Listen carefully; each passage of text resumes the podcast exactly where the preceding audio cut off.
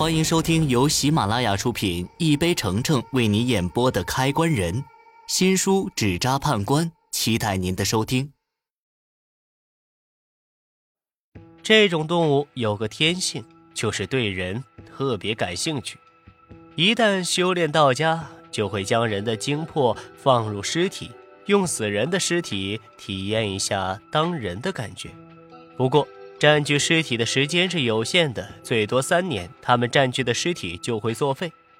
当然，我爸跟我说这事儿的时候，他也提醒过我，这些都是传说。他也没见过被黄皮子占据的尸体能像人一样活动，所以不敢妄下定论。我眼前的这只黄皮子就像很有灵性一般，眼睛挑衅地看着我们。白宝强瞬间被他激怒，拿了块石头就开始砸了上去。可那黄皮子就好像早猜到他的动作一般，起身跃起躲开了。白宝强因为重心不稳摔了个狗吃屎。那黄皮子躲开后，他并没有立即消失，而是静静地看了我几秒后，才慢慢地消失在黑暗里。这黄皮子好奇怪呀，总感觉他一点也不怕人。不会是真成精了吧？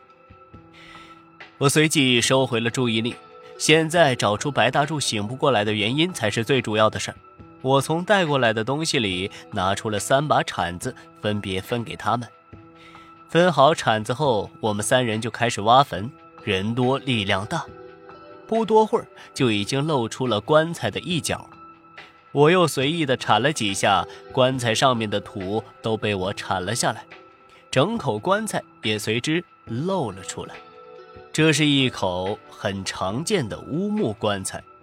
我伸手随意地摸了几下棺材，给我的感觉很冰凉，这是一种不太正常的反应。因为棺材埋在土里，按理说它刚出土时会带着泥土，略显温热的感觉，而不是这样冰冰凉凉的。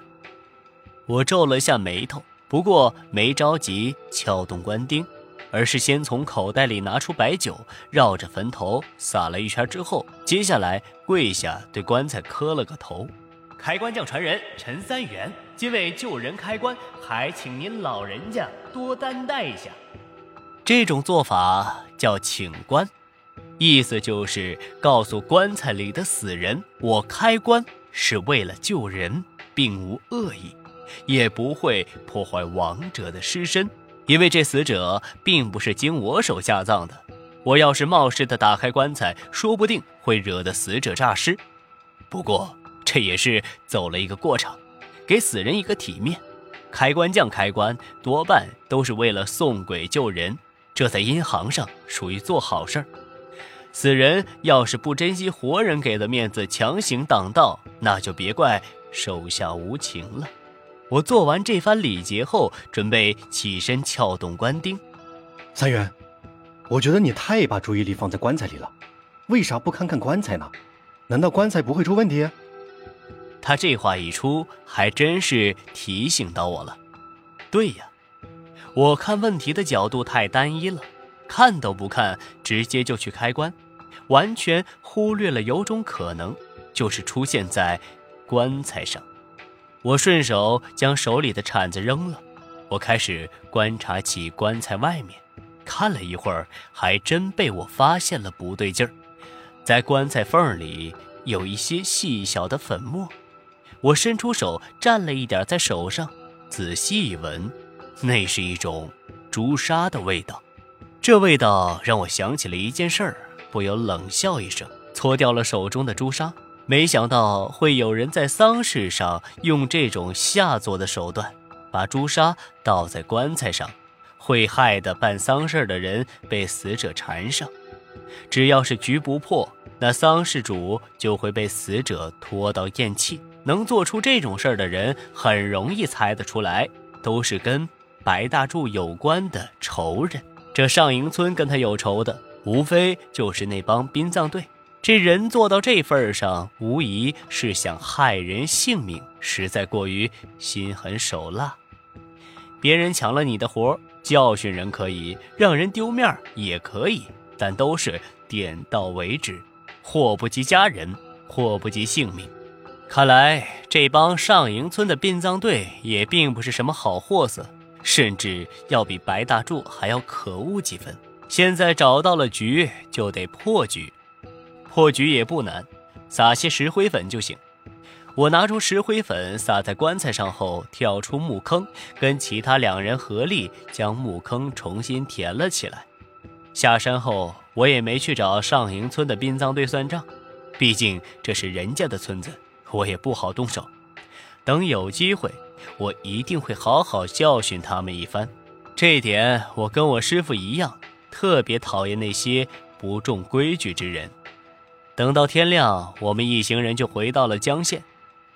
回店里前，我交代白依依回去让白大柱喝点雄黄酒就没事了。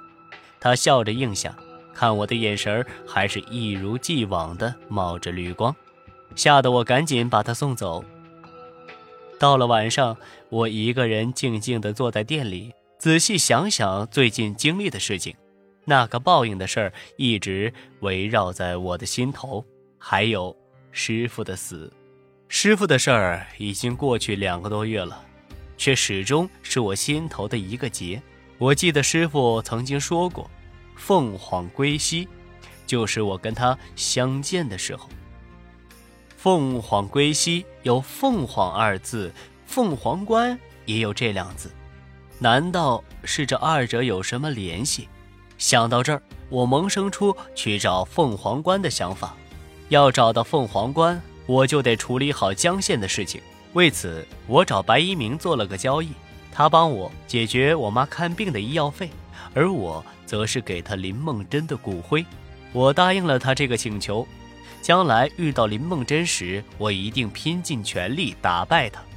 做了这个交易后，我关闭了棺材铺子，又回家看了眼我爸妈，看着他们两鬓的白发，我咬咬牙，狠心离开了。背上身上的破布包，我的心里只有一个念头：在报应把我害死之前，我一定要找到凤凰关。尊敬的听众老爷，开关人第一部到这里已经全部播讲完毕，我们有缘再续。